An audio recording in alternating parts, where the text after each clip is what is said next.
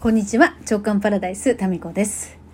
えー、まあ、ここ数回日記日記日記日記って言ってますけれども、あのー、そう、50年ね、日記を書いてきて、私にとってはこう当たり前の習慣なんですけどね、今、あのー、まあ、その日記ナイトでお話しする内容をまとめておりまして、あのまあ、日記書く時間と、ちょっと日記、日記に関して、えー、プチトークライブみたいな、ちょっと、えー、面白日記情報みたいなのをね、えー、お伝えしようかなと思っていろいろ今まとめてるんですけど、あのー、まあ、有名人とか、そのスポーツ選手とかね、日記を書いて、その成果、日記が成果につながったんじゃないかって言われてる人たくさんいるんですけど、私今回初めて知ったのがね、オプラ・ウィンフリーって知ってます？オプラ・ウィンフリーさん。アメリカのテレビ番組の司会者インタビュアーなんですけど、まあ私的にはですね、えー、まあ西洋の黒柳徹子みたいな 位置づけで、まあインタビューのすごく上手な人で、スピリチュアルのこととかもすごく詳しい人。で、まあ日本で大好きなのは黒柳徹子さんなんですけど、どちらともこうすごく人の話を聞き出すのがすごく上手な方で大好きなんですけどね。で、オプラ・ウィンフリーさんも熱心に日記をつけている中の一人なんですって。うん、でなんかその日記のね一部を公開してそのまあみんなにも日記をつけることを進めるみたいなこともあったみたいで、まあ、それ以上ちょっと詳しくは、えー、書いてないんですけど今見てるところにね、うん、へえと思って。そう。ね。だからやっぱ書いてその自分の思いを視覚化するだったり自分の思いを一回そこでこう出すことによってなんか自分の頭の中でぐるぐるさせないっていう効果があるのかななんて思ったりしました。はい。で、えっ、ー、と、それとはまた話は全然変わってくるんですけど、昨日、一昨日ってね、ちょっと私、これ、自分の日記にも書いたんですけど、ちょっとね、心配、私の中でちょっと気がかりなことがあってですね、うちの二つ下の妹がですね、突然、日曜日か、えー、日曜日にですね、網膜劣行になりまして、で、それ何かっていうとですね、網膜が、目のその奥にあるね、網膜が剥がれそうになって、ちょっとプチって破けたみたいな感じだったんですよ。で、妹から聞くとね、なんかやってる時に突然、目の、片方の目の奥で、墨が流れるような感じがして、こう、そういう流れるようなのが見えて、あの、いっぱい蚊が飛ぶようなね、非分症みたいな症状がいきなりこう現れてびっくりしてね、さすがにこれはもうやばいと思って、最初ね、脳の血管が切れたんじゃないかなと思ったらしいんですけど、どうやら目かもってなって、近所の眼科に行ったところ、これ自分のところではその、細かくその検査する機会がないので、ということで、大きい病院に、あの、行くようにと言われて行って、そしたらその網膜劣行だったと。で、もうこれ本当に不幸中の幸いで、今日の今日でよかったですねってことでね、もうすぐその場で、レーザーでですね、あの、まあ、手術というか、えー、その剥がれかかった網膜をレーザーで止めるっていう、そういう作業を、もう聞いただけじゃちょっと映像として想像できないですけど、それをやったそうなんですよ。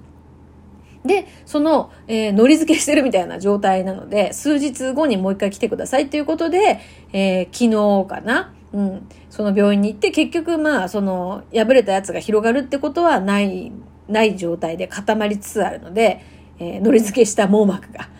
乗り付けじゃないレーザーで止めたのが一応固まりつつあるのでしばらく安静にしてくださいっていうそういうふうな状況で、まあ、まあ、とりあえず一安心だったんですよ。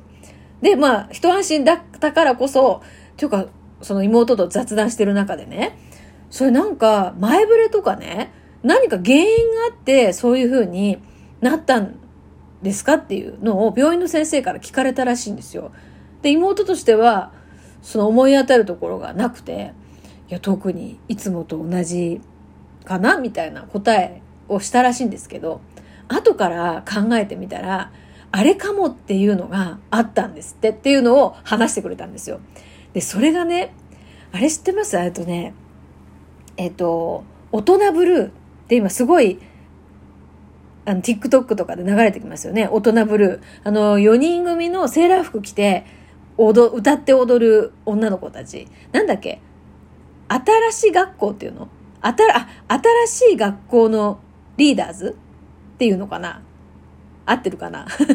その女の子4人で、まあ大人ブルーって言ったら多分みんなわかるでしょ。で、そのね、ダンスが独特で、で、妹から LINE でね、これも癖になるわって送られてきたんですよ。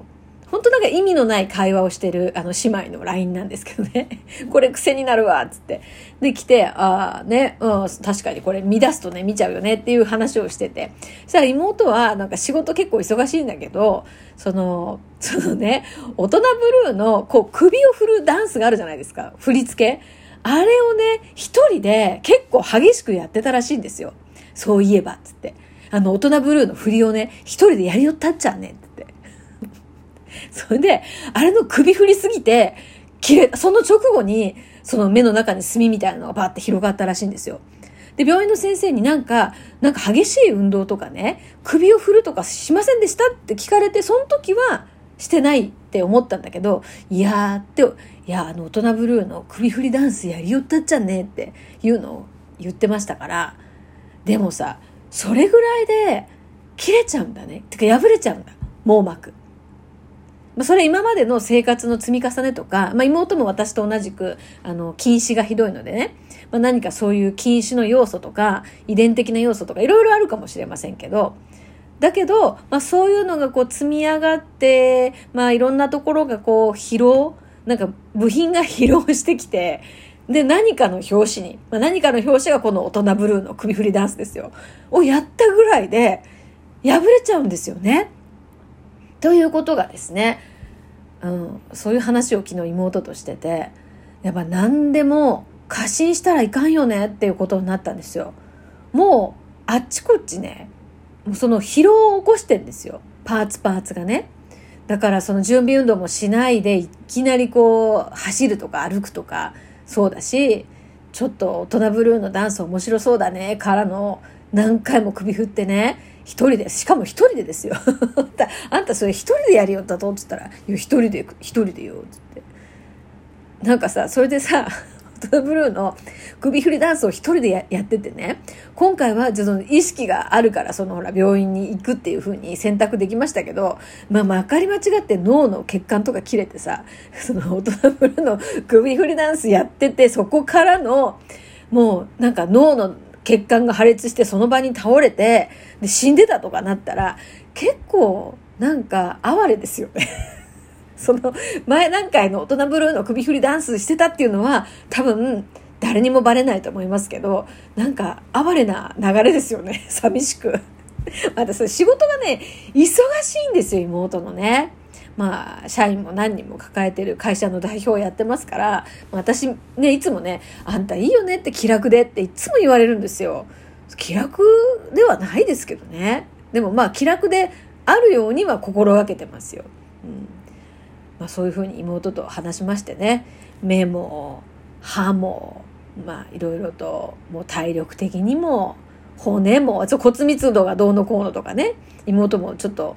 あの骨密度がもう少しあった方がいいみたいな話になったらしいんですよ。とか甲状腺もやっぱり妹もちょっと数値があの、うんまあ、病気ではないけどちょっと気をつけた方がいいって経過観察みたいなことでやっぱ甲状腺もほら兄弟だから似てるんでしょうね。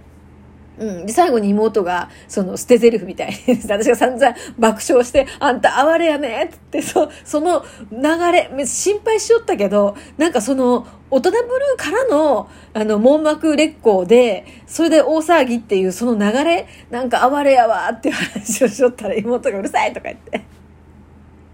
で、言っとくけどね、って、ね、遺伝子が似てるっちゃけん、あんたもさ、なんか下手なダンスとかしょったら網膜劣行だけじゃなくて、なんか、なんかあるかもよ、とかって言われてね、えー、確かになと。気をつけますね。私も月曜日と水曜日ね、ダンスをやってますけれども、まあ、今月はね、ほとんど行けてないんですよ。そう。まあ、あの、そう。東京に行ってたりもあるし、子供の、このね、えコロナ感染もありますし旅行に行ってたりとかもそうそうそう。まあだから突然何かをするとかね思い立って何かを急にするっていうのは危険ですね。それでまたその危険からさ話は飛ぶんですけど今さもう随分長く私は引っ越したいと思って家を探してるんですよ。それで物件的にねあのいいのがあったんですよ。もう高校も近いで、次男の、あの、中学校の校区も変わらず、まあ、あと、1年半ぐらいありますけど、中学までね。で、見に行って、なかなかいい感じだ。間取りじゃん。っていう、こう、私がこういう間取りいいねって言ってたのにかなり近かったんですね。だけど、一点だけ、うーんっていう気になるところがあって、それは、それはですね、何かというと、多分、若い頃には気にしないこと。階段が、一歩一歩が狭くて、急だったんですよ。で、そこは、まあ、その昼間、意識がはっきりしてる時には全然問題ないんですよ。ですけど、なんかすごい急いでる時とか、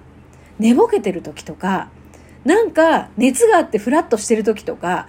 これ落ちたら変な転び方するだろうなっていう映像が一瞬浮かんだんですね。で、間取りはすごい気に入ったんですけど、その階段、どうしても気になると思って、そこはですね、見送ったんですね。だから条件とかはすごい良かったんですよ。家賃も今より安いですし、広いしね、学校も問題ないし、生活圏がほとんど変わらない。なんだけどやめたんですよ。ちょっとね、家探しに関して、実はすごい面白い展開になってきてるので、これってね、引き寄せなんですよ、家って。